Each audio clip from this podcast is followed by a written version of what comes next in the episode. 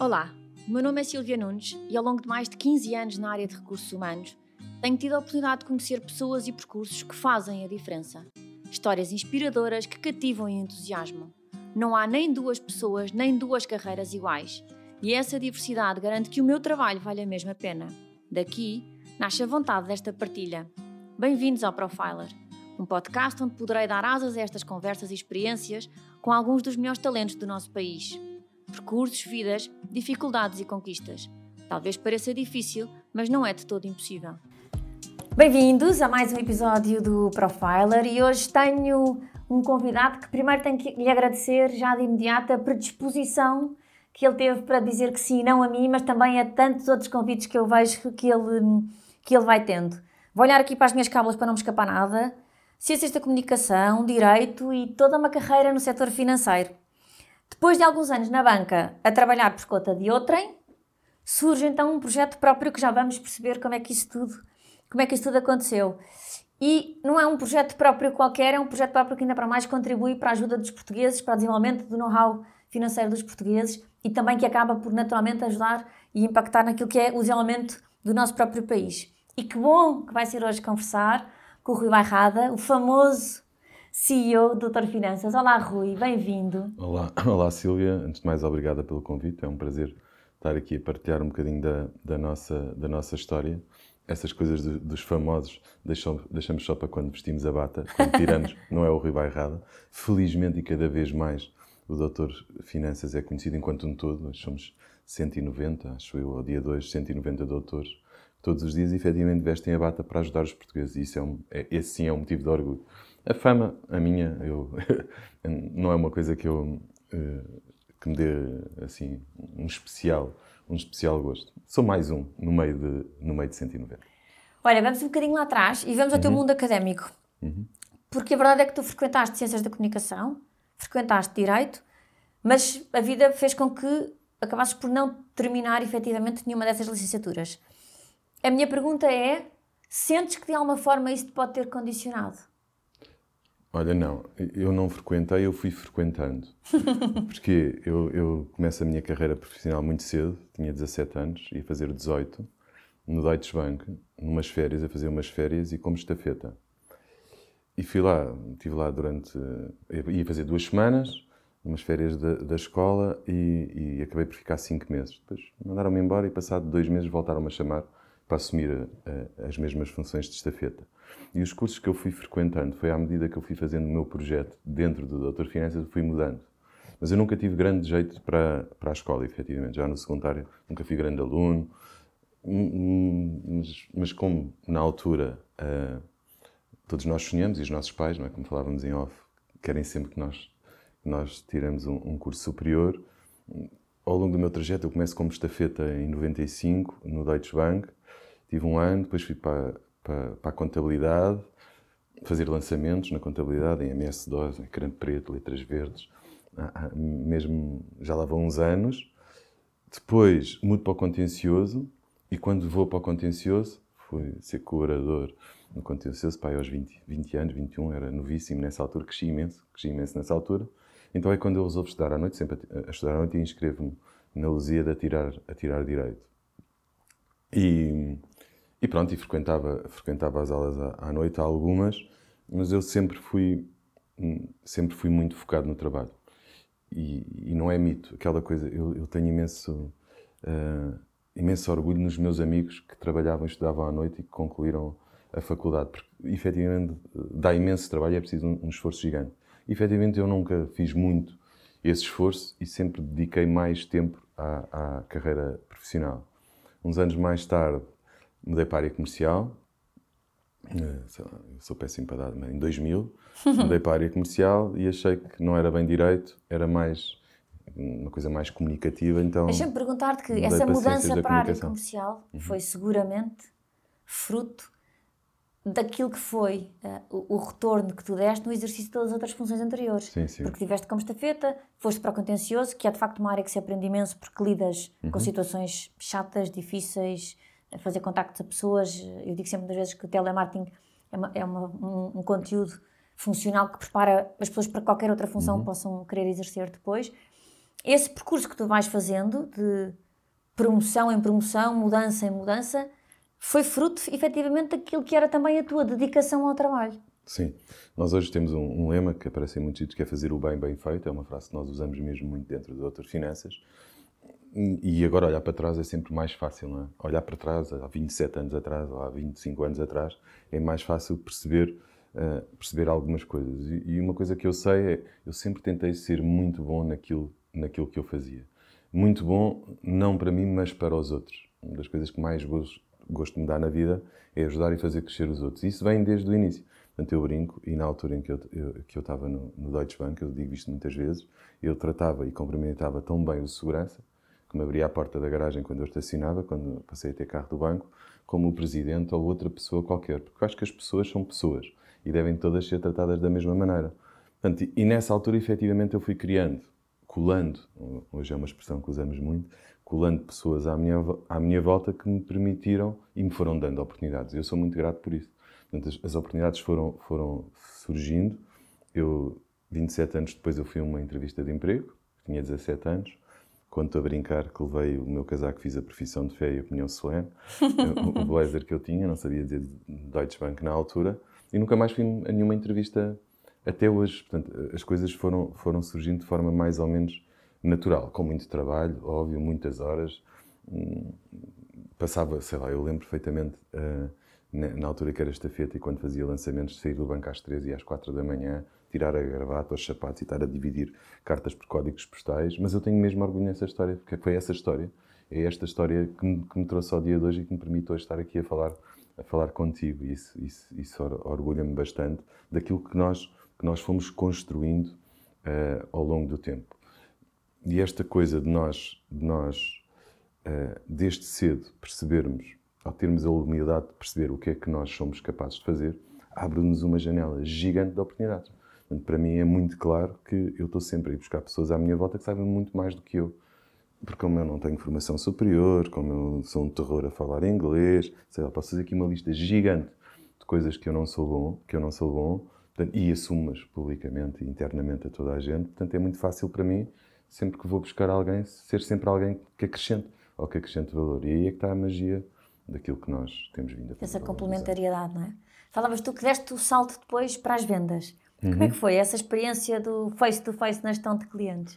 Olha, uh, na altura, uh, quando, quando, o Deutsche Bank lançou em Portugal em 2000 o crédito de habitação, e é o meu primeiro grande, o primeiro grande amor da minha vida, que é o, é o crédito de habitação, até hoje, hoje, passados estes anos todos, uma parte significa, grande parte da faturação do Doutor Finanças, é ajudar as pessoas a encontrar o melhor crédito de habitação.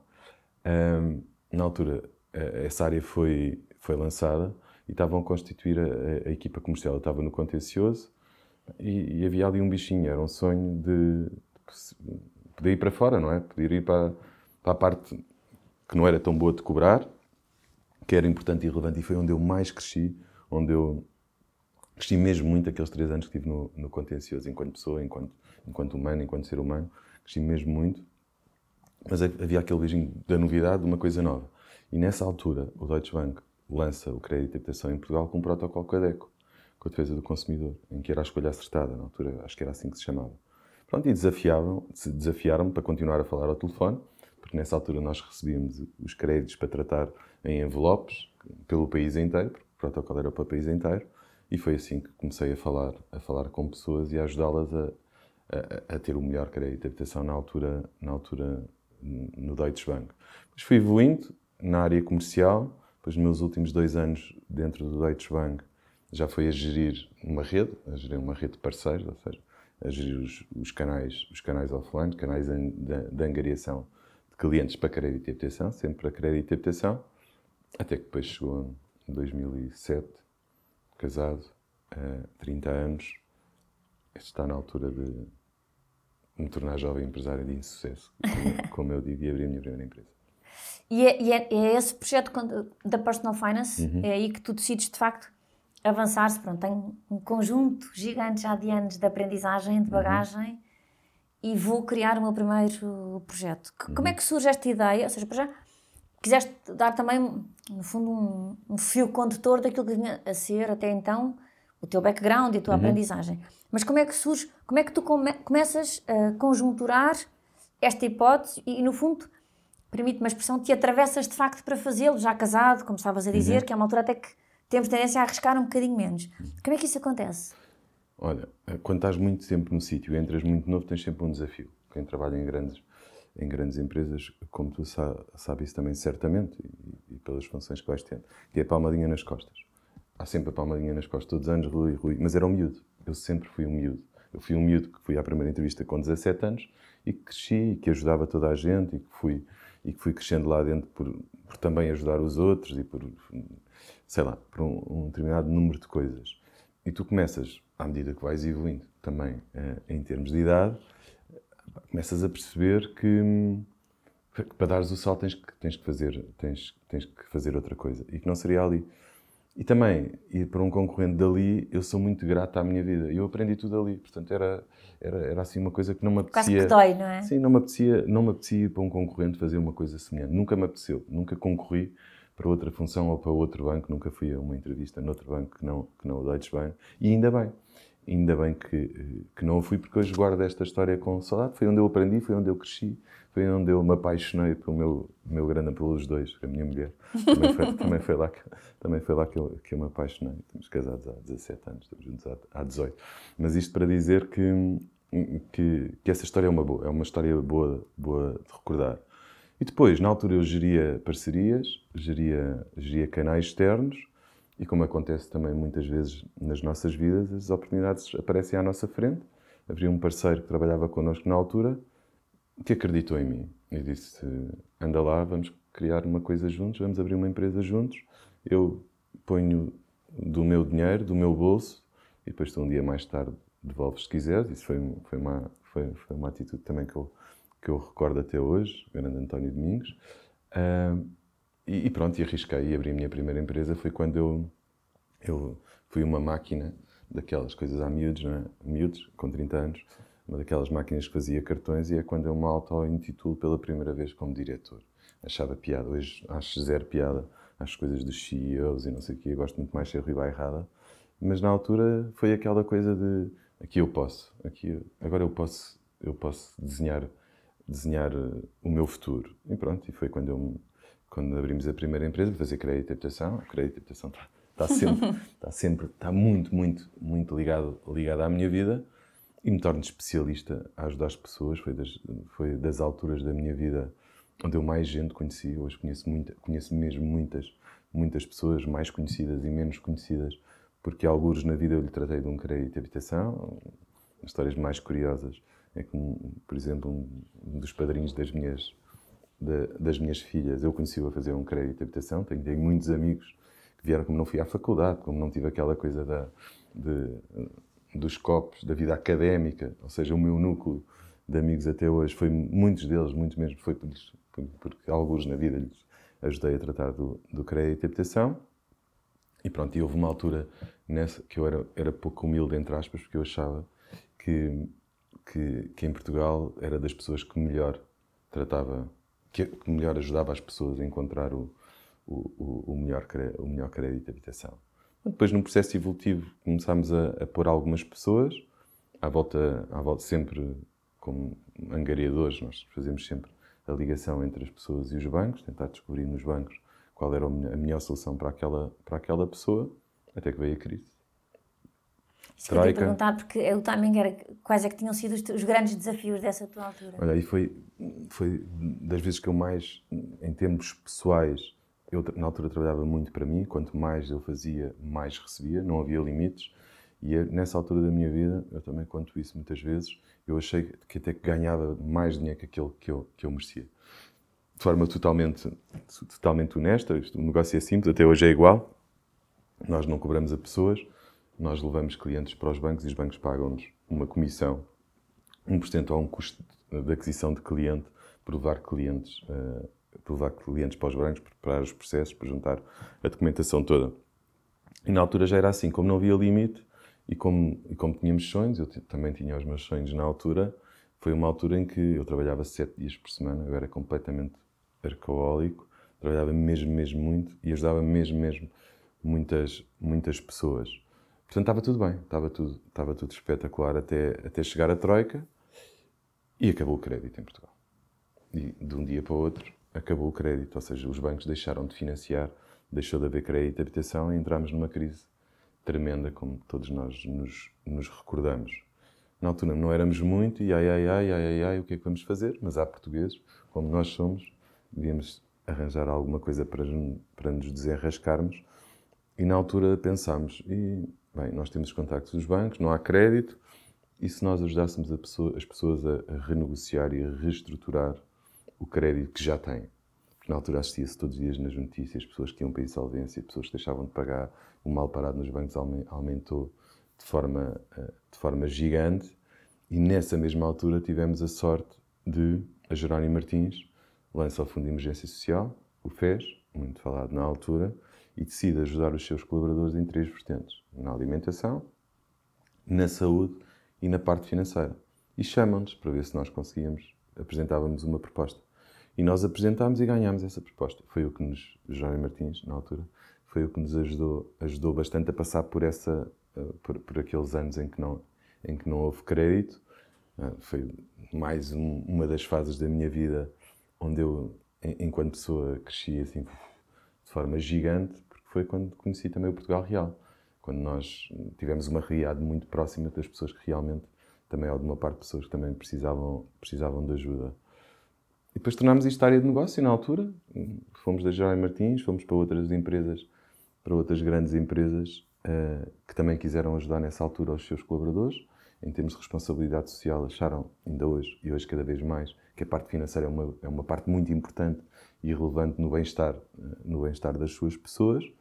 E foi um processo foi, foi um processo giro. Estou quase, quase a vestir a bata, que é aqui, aqui, é aqui que eu visto a bata, neste processo eu ia, todo. Eu ia te perguntar, antes de vestir a bata, que é que são depois também acontecimentos desses, uhum. como tu acabaste de explicar, que de alguma forma nos dão, às vezes, aquela dose de humildade que vamos todos precisando ter e que, uhum. e que percebemos o quão pequeninos somos uhum.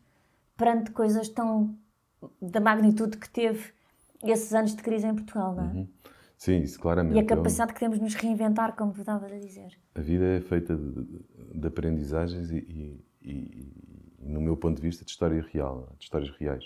É bom nós lermos, é bom lermos histórias, é bom lermos histórias de sucesso. Eu brinco a falar a sério, estou sempre a dizer que quando abri a minha primeira empresa foi para ser um jovem, jovem empresário de insucesso e hoje continuo a dizer isso, porque nós temos que ter muita humildade naquilo que nós, nós fazemos. E olha, esta coisa do sucesso, dava aqui horas e horas, horas, hum. horas de conversa. E eu, eu tenho a sorte, de, ao longo do tempo, de tentar ser esponja. Ou seja, para mim, as histórias, a, a, vivência, aquilo que a vida me vai dando, eu vou absorvendo e acumulando. E aprendendo. E aprendendo. E, e uma boa história, uma boa história daquelas que as pessoas não acham mais drástica ou não gostam, é, um, é um, uma fonte de inspiração gigante. Para mim, é nessas histórias que eu, que eu, que eu me inspiro. As de sucesso também é bom, mas, mas as de insucesso a mim fazem-me crescer mais. A mim fazem-me crescer mais. Verdade. Estavas tu a dizer. Porque depois da Personal Finance surge a Dignos Capital. Que é esta parte que eu estava, que eu estava a dizer. Quando nós, a Jerónimo Martins, quando nós começamos a, a, a, reestruturar dívidas, ou seja, a renegociar dívidas, criamos a Dignos Capital, que era uma empresa que pertencia à Personal Finance, onde fomos buscar uh, pessoas para se juntarem a nós uh, com outro know-how que nós não, que não tínhamos de reestruturação e por aí fora. Uh, e nesse processo, uh, a Câmara de Cascais chama-nos também para ajudar os colaboradores, a Paula Gomes da Silva, está sempre a falar nela, olá Paula, porque é aí, é aí, que surge a, a, bata. A Paula Gomes da Silva chama-nos a Cascais também para, para montarmos um projeto para ajudar os colaboradores na Câmara, na mesma, na, na mesma ótica daquilo que eu acabei, que acabei de explicar. E nessa reunião ela diz-me assim: oh, Rui, uh, se nós tivéssemos aqui um nome um, que nós já nos chamávamos Reorganiza, que é a seguir, a seguir a, já te conto um bocadinho a história da Reorganiza, chamávamos Reorganiza e ela, se tivéssemos aqui um nome que, que as pessoas percebessem logo uh, o, que é que nós, o que é que nós queremos fazer, qual é o nosso propósito, e eu do nada digo Doutor Finanças. E os olhos da senhora brilharam como eu nunca mais vou esquecer na, na minha vida e é assim que surge. É assim que surge não tinhas pensado nisso não, zero, antes? Zero, zero, zero. Ela fez uma pergunta, eu disse Doutor Finanças, não ouvi mais nada do que ela disse até ao fim, os olhos dela brilharam, os meus brilharam, eu meti-me no carro, vim até, até Miraflores tentar registrar a marca. Era a minha única preocupação. Achei que não ia conseguir por causa das finanças, mas o que é certo é que, é que estava disponível e deu para criar o nome. Começou tudo por, por um nome, Bem, depois foi vestir a bata e depois já lá, já lá chegamos. Na Reorganiza, que foi quando, quando já estava nessa altura, juntaram-se, juntou-se a nós o João, que trazia uma componente uh, mais digital e de escrita. Nós, em 2014, é quando começamos a escrever. O que nós somos hoje, em termos de, em termos de portal, hoje temos mais de um milhão e meio de pessoas no, no portal, no, nosso, no portal do doutorfinanças.pt, começa em 2014, não é uma coisa que começa não, não começou agora, começámos a escrever muito, muito, muito, muito nessa altura. É quando nós entramos no mundo da literacia financeira e começamos pela. Até lá, nós só fazíamos e tratávamos de crédito, habitação e reestruturação de dívidas de forma muito, muito direcionada às pessoas que nos pediam ajuda. E em 2014 começamos a escrever. Começamos a escrever uh, e tornamos-nos digitais. É quando temos o nosso primeiro, o primeiro site de conteúdos e, e, começamos a fazer o nosso, o nosso caminho, que é o caminho que nos traz hoje, sermos totalmente digitais e, e termos um portal que ajuda tanta, tantas pessoas hoje em dia. Quando, era, quando o tema da reorganiza, tinhas consciência que começavas ali a construir o teu futuro? Não. Não. Isso é. Eu podia contar uma história, dizer que imaginava na altura que hoje em dia imagino muitas coisas do que é que vai acontecer daqui para a frente. Logicamente que hoje numa estrutura com 190 pessoas, com, sei lá, com, com oito pessoas super sérias na comissão executiva, com muitas valências, é óbvio que nós olhamos para a frente e conseguimos ver mais, mais coisas.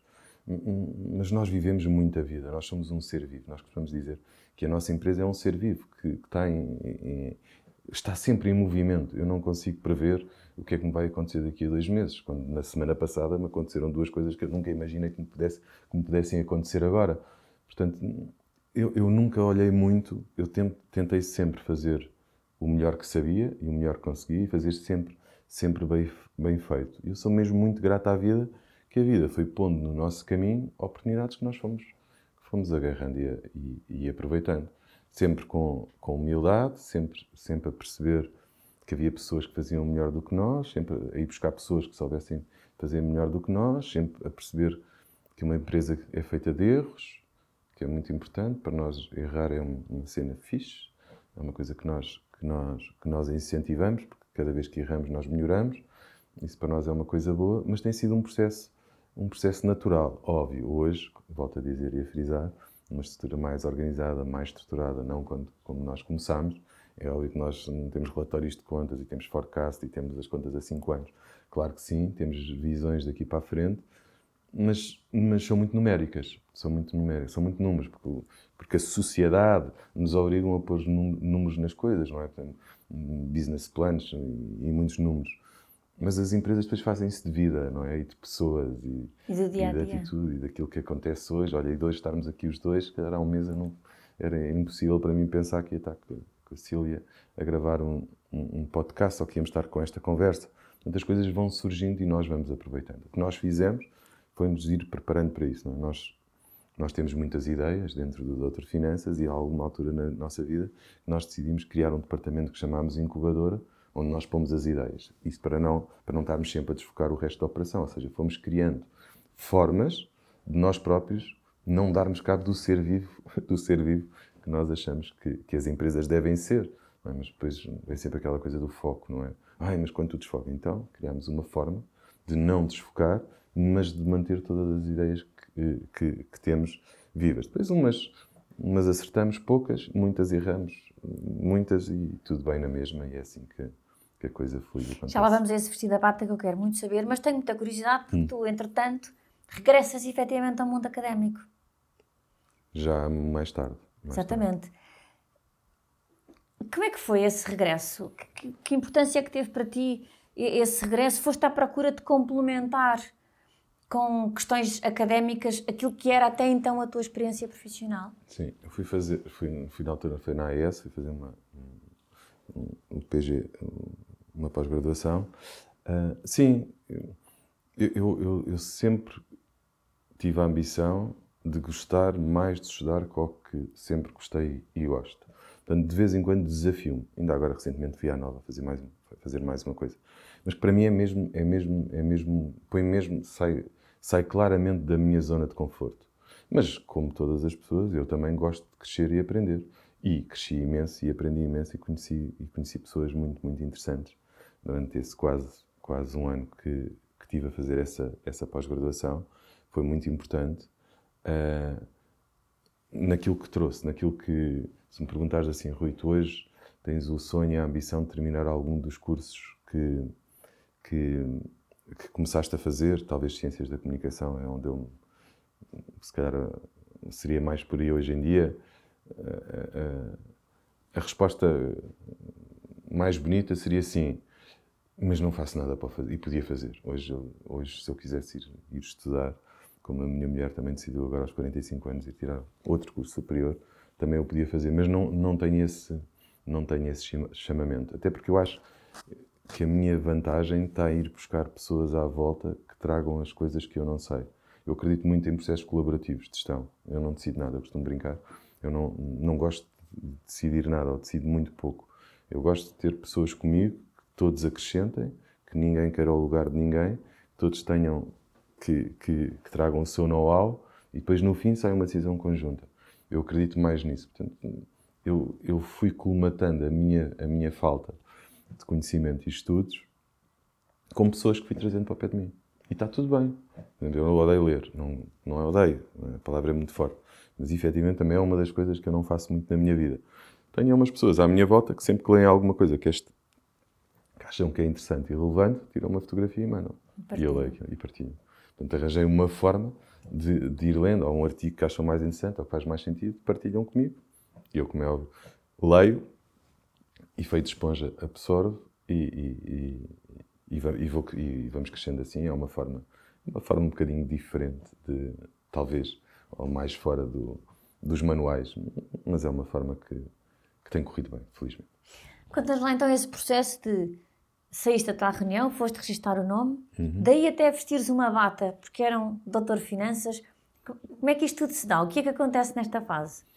Olha, Na altura, criação pura deste projeto. No nome, eu apaixonei-me pelo, pelo nome, eu apaixono-me assim por coisas destas também, por nomes, por crédito habitação, por não sei, também, também pela minha mulher e pelos meus três filhos, mas depois também me apaixono por outras coisas, sou muito intenso nisso. E depois, foi, depois liguei um amigo meu, que hoje é o nosso CTO, que é o João, que é o, que é o João Saleiro. Uh, Falei-lhe no nome, ele apaixonou-se quase tanto como eu pelo nome, pela ideia, e, e, fomos tomar um café os dois. E tivemos para aí 5 ou 6 horas, lembro perfeitamente como se fosse hoje em Telheiras, e começámos assim numa folha, ele, super organizado, estruturado, a pôr num, a, a tentar fazer um boneco, e o que é que nós podíamos fazer com isto? O que é que nós podíamos fazer com isto? Depois começámos a dizer que já tínhamos que humanizar, já tínhamos que pôr uma pessoa, depois começámos a dizer que era proximidade, começámos a criar aqui um, aqui um boneco, não tínhamos dinheiro, éramos cinco nessa altura, não tínhamos dinheiro nem para cantar, mandar cantar um, cego, como, como se costuma dizer, ainda fiz uma tentativa, eu brinco sempre com isto, mandei uma mensagem tipo, sei lá, no Messenger, no, no, Facebook talvez, ou no Marco, a ver se ele queria fazer um boneco para ser a, a figurinha do Dr. Finanças. Ele nunca me respondeu. Até hoje, um dia, quando eu vir, vou-lhe vou cobrar isto. Ah, já tenho 15 anos ouvindo. Estou a brincar. E depois, na altura, não arranjámos nada melhor, arranjámos o Rui Bairrada. E fomos, fomos para, para uma garagem tirar 700 fotografias para aproveitar uma. E é a fotografia que está fiz, que sou com os cartões de crédito do Deutsche Bank, provavelmente, vai ser os únicos que eu tinha. E com uma máquina de cor-de-rosa, uma máquina de calcular cor-de-rosa, com uma bata vestida e, e, lançámos isto no dia 31 de outubro de 2014 na Câmara Municipal de Cascais, um workshop para os colaboradores. E foi, foi a primeira vez. Teve lá a SIC também na altura, teve televisão, foi assim uma coisa. Porque as pessoas depois tivemos sorte desde essa altura, porque, porque, porque se tornou uma marca sexy, não é? é, um, é um, Sentiste é logo, era perguntar, a aceitação logo da marca, do, do Elan, da figura que também criaram uhum. associado. Porque depois há uma figura que se associa depois à marca, à bata branca, portanto, é uma imagem de marca, como falávamos. Tens, Sentiste tens... Essa, essa aceitação de forma muito Hoje é mais fácil, porque tu hoje acrescentas muito valor. Hoje é percepcionado por mais gente. Na altura, aos, aos dois lados, não é? Há os que acham piada, acham, tipo, a minha, a minha vertente, quanto mais fora, fora da caixa, mais giro eu acho e mais interessante eu acho. E depois há os mais, há, há, há os mais conservadores, que não acham assim tanta graça meter uma bata para falar de finanças e acham que pode ser gozar e o que é que o médico tem a ver. Hoje, hoje é simples, hoje é muito simples. Porquê? Porque nós hoje, qualquer pessoa que recorra ao Dr. Finanças, e são mais de 8 mil atualmente por mês, o que é que, o que, é que eles vão encontrar? Uma triagem, um check-up, um diagnóstico, uma prescrição e um tratamento. Isto no mundo das finanças. E isto é facílimo para as pessoas perceberem onde é que nós podemos ajudar. Triamos, vemos o que é que ela precisa, fazemos um check-up, pedimos o IRS e o mapa de responsabilidades de crédito, vimos os rendimentos e as dívidas que têm e conseguimos fazer uma prescrição. Olha, eu acho que devia mudar os seguros, ou mudar o crédito, ou consolidar, ou quer que seja. Prescrevemos e tratamos. Temos uma equipa de mais de 70 pessoas que atualmente uh, fala todos os dias com pessoas e ajuda, ajuda a concretizar ações é? quando vão comprar uma casa. Uma casa, por exemplo. Portanto, hoje, hoje é tudo mais, mais simples. E hoje, hoje com, com, o portal, com o portal de literacia financeira, onde nós criamos ferramentas por exemplo, nos recursos humanos, uma das ferramentas que mais é utilizada dentro do portal de outras finanças é o salário líquido. É rara a empresa que eu não vou... Quando googlamos aparece logo. exato, exato. É basta escrever salário e aparece, e aparece as outras finanças. Sei lá, o simulador das mais-valias, que até há repartições de finanças que usam o nosso, o nosso, o nosso simulador para, para dar uh, às pessoas, para, para, aos utentes que vão lá para, para usar. Seja, ferramentas que foste construindo, e hoje, lá, só no simulador tens mais de 5 milhões de pessoas por ano que utilizam esse, esse, esse simulador. Hoje é percepcionado, hoje temos televisão, muitas vezes há televisões. Hoje a bata já, já começou a entrar. No início, no início foi como tudo na vida, quando começa e quando, é, e quando vais contra. Uh, uh, depois tu, tu, tu vestes a bata numa área pesada, na área da banca, numa área tudo cheio de gravata, não é? A malta dos bancos tirou a gravata há pouquíssimo tempo, às sextas-feiras. Coisa muito institucionalizada, muito o senhor doutor, o senhor, o senhor doutor não, não médico, mas, mas qualquer, outra, qual, qualquer outra profissão. Portanto, até aí também, também teve desafios. Mas é a parte gira. A parte gira é quando aparecem os desafios, não é? Para nós os conseguimos ultrapassar. E felizmente não desistimos. Felizmente não desistimos do sonho de tirar a gravata e vestirmos a bata, porque o que nós queríamos também na altura e o que nós achámos quando criámos isto é vamos descomplicar. E como é que nós podemos descomplicar pegando numa coisa muito séria da vida das pessoas? Existem dois grandes eixos na nossa vida, não é? o da saúde e o financeiro, porque não tentar juntar um bocadinho os dois? Porque todos nós somos um bocadinho médicos, desde pequeninos. Nós vamos ao médico e sabemos que vamos à triagem, nos vão pôr uma pulseira. Somos habituados, desde que nascemos, a fazer esse caminho. Quando nós vamos para o mundo das finanças pessoais, há dois meses e pouco fui dar uma palestra a uma faculdade e perguntava qual era a expectativa que os miúdos de 23 anos tinham e um deles vira-se para mim e disse, é para perceber o que é que é isto do IRS. Portanto, chegamos aos 23 anos e ainda nem entramos e estamos, íamos sair, estamos a sair da faculdade para ir trabalhar e não sabemos o que é salário líquido, nem bruto, nem RS, nem sei lá. E muitas, muitas coisas mais básicas. Nós sabemos todos fazer teoremas de Pitágoras e sabemos coisas super complexas. E a história do mundo, sabemos imensas coisas, mas depois, em termos de coisas mais práticas, uh, não sabemos. Portanto, foi essa camada que nós também uh, tentámos trazer, que, é, que as pessoas percebam aquilo que, o que é aquele financeiro trocado em, em doutorias financeiras. Não é? Nós costumamos brincar. E eu perguntar-te que é, são, tu estavas a dizer, são 8 mil pessoas por mês, são anos a acumular, os clientes, os colaboradores, no fundo, as parcerias, no fundo, a cuidar verdadeiramente, como estavas a dizer, da saúde financeira dos portugueses. Como é que olhas não só para este crescimento, mas como aquilo que verdadeiramente conseguem aportar à sociedade e trazer alguma tranquilidade a um dos eixos tão importantes como tu mencionavas na vida de todos nós, que é também a questão financeira. Olha, é um caminho gigante e nós estamos a, somos um bocadinho dessa parte. Nós achamos que isto, para fazer sentido, tem que ser uma coisa muito maior. Não só o Doutor Finanças, que também acreditamos que vamos crescer, mas enquanto sociedade. Porque nós olhamos para os números, e são dados recentes, tem para aí dois meses ou três, saem os números do BCE, e dizem que em 19 países, em termos de literacia financeira, Portugal está em 19, está em último. E enquanto sociedade, enquanto, enquanto pessoas, isto deve ser uma preocupação. Para mim, que tenho três filhos, para nós, para, para, as gerações que aí vêm, e para a nossa, não é? Eu costumo brincar a dizer que já desisti da nossa, estou a pegar nos miúdos, acabámos de lançar uma peça de teatro para o, para o primeiro ciclo e, e, um livro também que lançámos e transformámos agora em peça de teatro. para começar a tratar, a, a, a, a, tratar aí. Portanto, nós achamos mesmo que temos que ter um papel. Depois eu também acho que nós, enquanto empresas, enquanto sociedade, devemos de alguma forma devolver à sociedade aquilo que a, vida nos está. E foi a forma que nós encontramos também de devolver aquilo que é o nosso core, aquilo onde nós ganhamos dinheiro, que é ajudar pessoas com os créditos, com os seguros e, e por aí fora, arranjar aqui um motivo, um propósito, que um dia mais tarde olhamos para trás e dizemos nós conseguimos fazer alguma coisa também por todos, não por nós, mas também por todos. E é esse o caminho. E hoje nós estamos muito focados em acrescentar cada vez mais valor. E essa é a nossa preocupação. Porque também percebemos há uns tempos que quanto mais que o dinheiro é uma consequência, isto pode parecer meio romântico, mas é o, mas é o, mas é o, que, é o que eu e o que nós acreditamos. Porque o dinheiro é uma consequência de alguma coisa que nós fazemos, de alguma coisa que nós damos.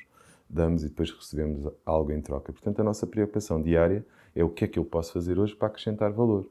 E hoje, como estavas a dizer, nós hoje escrevemos quatro uh, conteúdos de finanças pessoais por dia.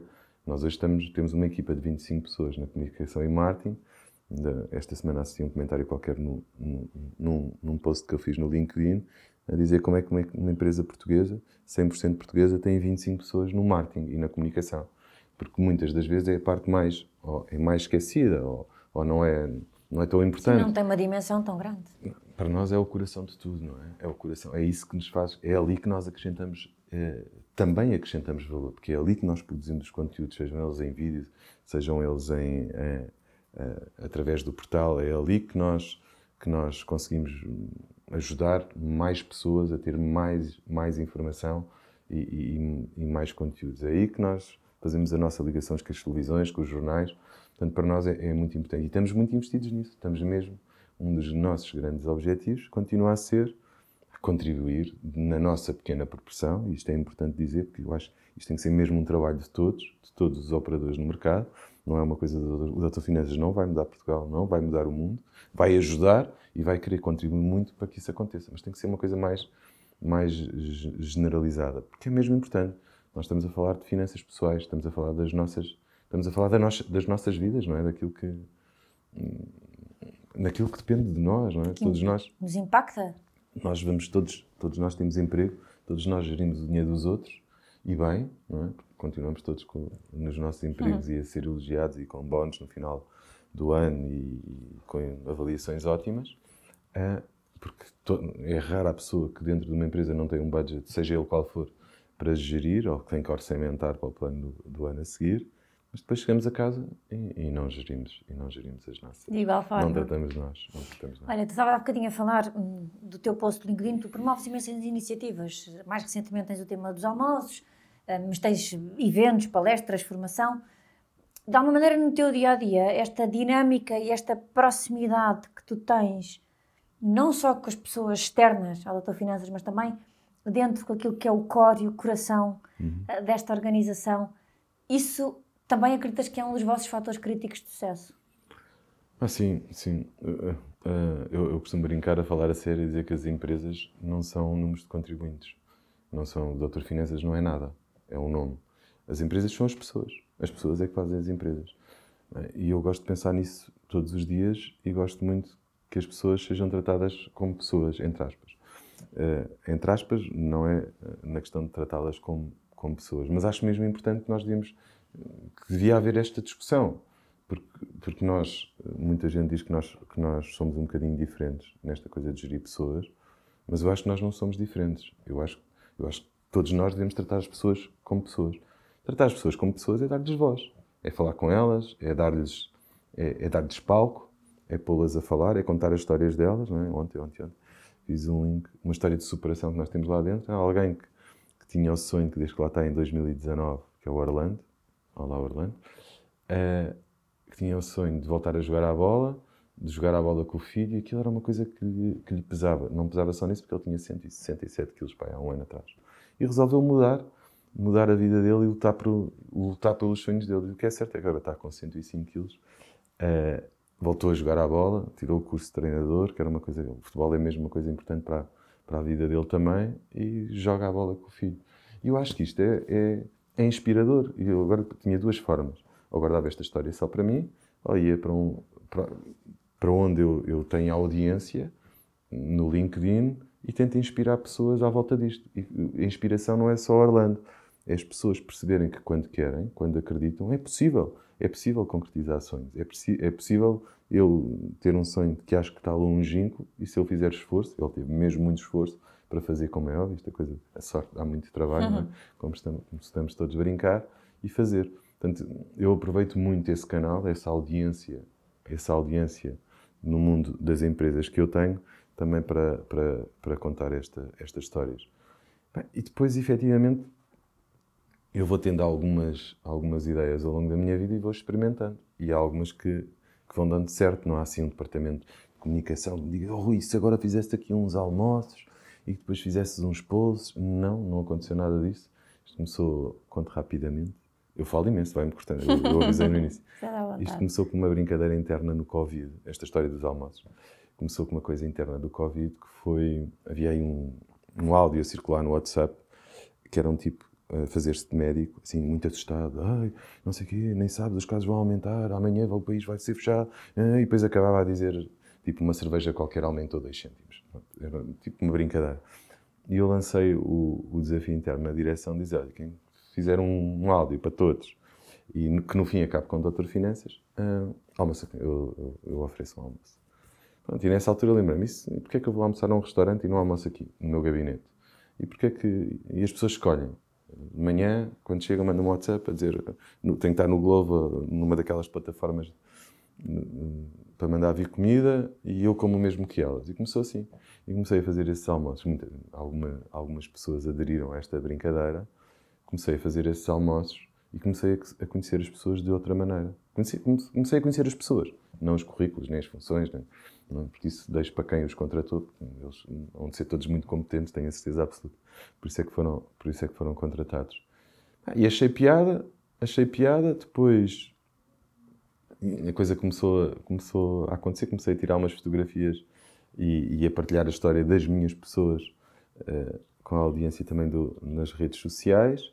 Depois, e por não fazer isto para fora? Vou convidar o culpado, ou um dos culpados disto tudo, Pedro Anderson foi quem nos abriu a caixinha mágica, o Pedro Anderson. Ele, ele também fala imensas vezes nele, foi muito importante no nosso, no nosso projeto, porque quando nós lançamos o Doutor Finanças éramos só cinco, ninguém acreditava, era só uma ideia de vestirmos uma bata. Eu mandei-lhe uma mensagem no Facebook, talvez, já não, não me lembro em que rede é que foi, a dizer: ah, tenho aqui uma ideia, estamos a lançar o Doutor Finanças. Aí ele simpaticamente disse: anda ter comigo à SIC, anda ter comigo à SIC e falamos sobre isso. E fui, e foi, levou-nos ao levou-nos ao, ao Contas Poupança, ao jornal, ao jornal da Noite, e bem, nós recebemos uma barbaridade em 8 minutos, está no menor 7 mil pedidos, assim uma coisa naquele espacinho da, da caixinha mágica, e foi quem nos obrigou a, a, a, andar mais rápido para a digitalização. Nós hoje somos, somos free papel, não existe papel dentro das outras finanças, mas nessa altura, quando fomos ao Jornal da Noite, não nos víamos uns aos outros com tanto papel com tantos processos, com tanto documento que, tinha, que estávamos todos tapados. Pronto. E sempre que há alguma coisa relevante ao que eu quero fazer, eu chamo, volto sempre a chamar, a chamar o Pedro e a, e a agradecer-lhe por ele ter tido um papel também importante na, na nossa vida. Depois isto, depois isto, o que é que é realmente giro e é engraçado? É a cola, é, é os tentáculos que existem das pessoas que lá vão. Depois vai um que conhece ou que conhecia. Sei lá, esta semana aconteceu uma coisa giríssima eu fui almoçar em Miraflores, lá a um restaurante. À tarde cheguei, tinha uma mensagem no LinkedIn a dizer: Hoje vi uma pessoa conhecida, não, não, não consegui, à hora do almoço, perceber quem era. Cheguei ao escritório, fui ao LinkedIn, era o Rui. A perguntar: Almoçou neste sítio e não sei o quê. Pá, uma história Que as pessoas passam a identificar, não é? E, geria, e essa pessoa na próxima semana vai tomar café comigo ao, ao, ao escritório porque, porque este, esta coisa, esta relação, esta, esta vivência que, tu, que vais tendo com, com as várias com as várias com, com pessoas, não é com não é com com CVs. Eu acho que o interessante aqui, porque sei lá, vão lá, têm ido almoçar comigo desde alunos, um miúdo qualquer que me mandou uma história gira e que me quer conhecer por qualquer motivo, até pessoas mais conhecidas, como ontem almoçou o Alexandre Monteiro, que é o decifrador, pessoa mais conhecida em Portugal, e eu tinha muita curiosidade em, em, em conhecer, porque eu estou sempre a brincar a dizer que sinto coisas e vejo e vejo cenas, é uma frase que uso muito, que uso muito lá dentro, sei lá. E as histórias, as histórias das pessoas, como ontem, ele tornou-se decifrador porque se apaixonou pelo Sherlock Holmes quando era mais novo e aquilo era uma coisa que o fascinava. Então hum, envergou por aí. É estas pequenas, pequenas histórias que eu depois aproveito também para, para por, por partilhá-las e por dar a, a, conhecer outra, outra parte desta das pessoas que, que vão dando, vão dando é, connosco. nos predispomos a, a conhecê-las de uma forma um bocadinho diferente do que, do que é a rotina de Sim, trabalho aquela coisa dia -dia. dos almoços de negócios não é uma não é isso deixa para os meus caros membros da comissão executiva eu gosto mais de, de almoçar com pessoas Olha, implementaste recentemente uma, uma iniciativa da semana laboral de 32 horas, uhum. 32 horas que retorno é que sentes essa iniciativa? Porque é uma coisa que já se comenta, uhum. mas que ainda não se viu assim propriamente concretizada uhum. como, como tu a fizeste. Que retorno é que sentes sobre essa iniciativa? Nós já fizemos várias, várias, várias uh, experiências do tipo. Nós, em agosto do ano passado, vai fazer agora um ano, fizemos a Semana dos Quatro Dias, fomos das primeiras empresas em Portugal a, a testar, a testar o modelo, que lá fora, os países nórdicos já, já se fazia em alguns sítios, uh, e, e fomos recolher feedback. E a experiência que tivemos na altura com menos um dia e as pessoas a escolher o dia que queriam, criaram, criou-se desafios internos. Criou-se muitos desafios, porque haviam equipas que nunca conseguiam estar todas juntas, porque faltava sempre alguém, e foi uma altura de férias, uh, mais desafiante a, a, receber tantos pedidos de ajuda por mês nas equipas comerciais, a ter que falar com clientes é desafiante, também teres menos é muito desafiante. Então o que nós tentámos, vamos, uh, vamos continuar a experimentar. Então resolvemos em maio deste ano, testar a semana das, das 32 horas.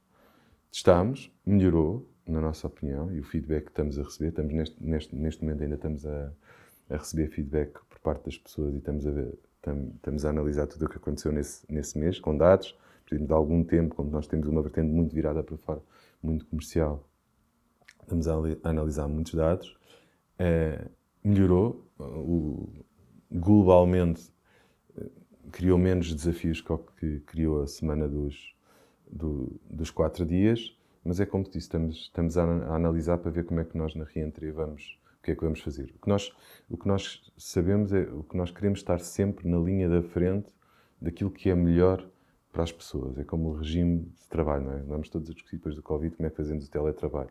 Para nós, nós percebemos e, e a nossa vantagem e aquilo que nós acreditamos, e isso está 100% implementado, é um regime 100% flexível.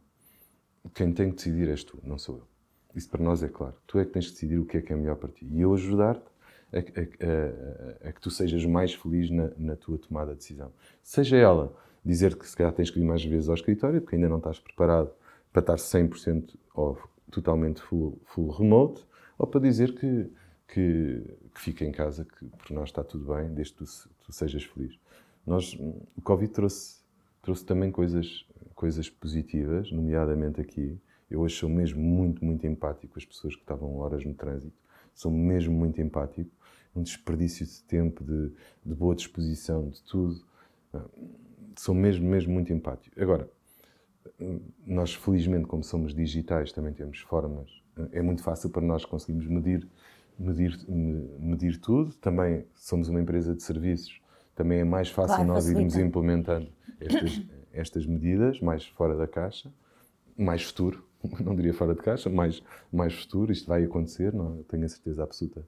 Todos nós temos a certeza, uns estamos assim mais a travar, outros, outros, outros, outros estão mais na linha da frente, vai tudo acontecer, mas o que eu acho mesmo, e, e resumindo, esta coisa da flexibilidade e das horas de, de trabalho, o que eu acho é que nós cada vez temos que passar mais a responsabilidade para onde as pessoas se sentem felizes. Imagina, há uns, há uns anos, para mim fazia muita confusão as pessoas trabalharem às 8 da noite, ou às 9, ou às 10. Hoje faz menos confusão se a pessoa durante o dia preferir buscar os filhos, ou porque prefere estar com eles ao final do dia, ter tempo e útil. Complementa. E depois às 10, porque ele, porque ele gosta de trabalhar às 10, às 10 é que, é que está mais concentrado, que não seja falar com clientes. Eu hoje não para mim é claro que não vou, não, não vou interferir nisso. O que eu quero garantir é que ele não faz mais horas que aquelas que, expect, que expectava que ele que, que ele faça. Se puder fazer menos, ótimo. Da gente, ah, mas estão em casa e depois as pessoas estão todas, vão para a praia à tarde. Ótimo, acho maravilhoso. Se as pessoas forem para a praia à tarde, é sinal que durante a manhã conseguiram fazer as tarefas e aquilo que, estava, aquilo que nós achamos que, é, que as pessoas tinham que fazer. Então, se, se conseguiram fazer em menos tempo, foram mais produtivos, tiveram menos interrupções e à tarde tiveram vida útil para serem felizes, why not? Por que não? Portanto, estamos mais, cada vez mais virados para, para, para a flexibilidade. Neste caminho da flexibilidade e com cada vez mais pessoas em regime flexível, até porque o recrutamento, nós também somos considerados uma das 20, 30 fintechs mais promissoras em Portugal e temos uma área tecnológica grande dentro de outras finanças. Desafio gigantesco contratar, também já estamos a contratar lá fora, já estamos a contratar no Brasil e, em muitos pontos pelo país. Uh, a questão das horas começa cada vez mais a ser um, um não tema, não é? Porque as pessoas trabalham, não, vou ter um ponto em cada, em cada, em cada um caso, um chip para perceber se a pessoa teve não sei quantas horas. Não passa sequer isso pela, pela cabeça. Portanto, cada vez mais flexibilidade, as pessoas terem, terem criar momentos que também é muito importante e relevante, e estamos todos a aprender, uh, de culturização, das pessoas estarem juntas, não é agora vai lá a tua vida, daqui a 10 anos vimos num jantar de Natal quando puderes, não. Tem que haver muitos momentos, nós temos, temos que ter momentos com as pessoas. Nós fizemos obras recentemente nos nossos escritórios e transformámos o escritório em experiências. Ou seja, o que nós queremos maioritariamente quando as pessoas venham, venham ao escritório que tenham experiências, é, é, que tenham conforto, que tenham, venham fazer uma massagem, dentro de uma sala de massagens, por exemplo, ou que venham para um anfiteatro juntar-se, ou que venham fazer brainstorms para, para zonas que criámos, ou que venham para mesas colaborativas que pusemos em todos os pisos, ou que não haja lugares fixos, como hoje em dia não há, há cacifes e as pessoas chegam-se e veem onde é que querem trabalhar, se quer estar junto ao marketing, ou se quer estar junto à inovação, ou se quer estar junto a quem quer que seja, ou seja, é que o escritório seja um complemento à felicidade das pessoas. E as pessoas, depois, o que é que tu, eh, quando tu passas a decisão para o lado das pessoas, é maravilhoso. Porque tu vês sempre as mesmas pessoas no escritório, que é ali que são felizes, porque não. Olha, eu, para mim é um terror, por exemplo, trabalhar em casa. Eu, eu todos os dias, escritório é, é, onde eu tenho as pessoas, é a coisa que eu mais gosto de fazer é, é, estar junto das pessoas e falar com pessoas. Portanto, é lá que é a minha zona de conforto. E depois tens pessoas que aparecem menos e que são felizes na mesma, desde que os resultados apareçam, porque ao final do dia também somos uma empresa e temos 200 salários uh, para, para pagar. É por aí, parece-me. Se olhares para trás, qual é que acreditas que foi o teu maior desafio?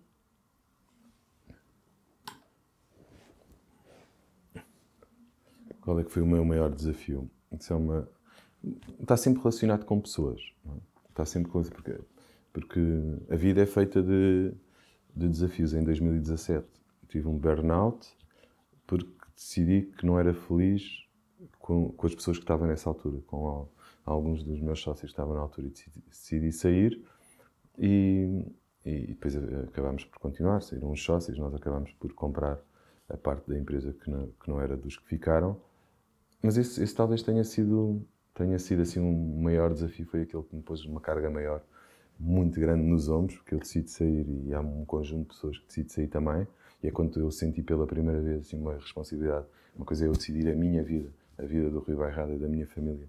Outra coisa é pôr um peso gigante. Não, não, vamos começar tudo do zero, uh, noutro sítio qualquer. Aí, aí talvez tenha sido o maior desafio, mas também dos desafios onde nós mais crescemos e onde mais, mais aprendemos, aprendemos. E faz parte esta coisa do. Por isso é que esta coisa do sucesso, oh, oh, não posso errar, não posso falhar, Nada disso. A vida é feita mesmo de, muito, de muitos insucessos que depois transparecem alguns sucessos.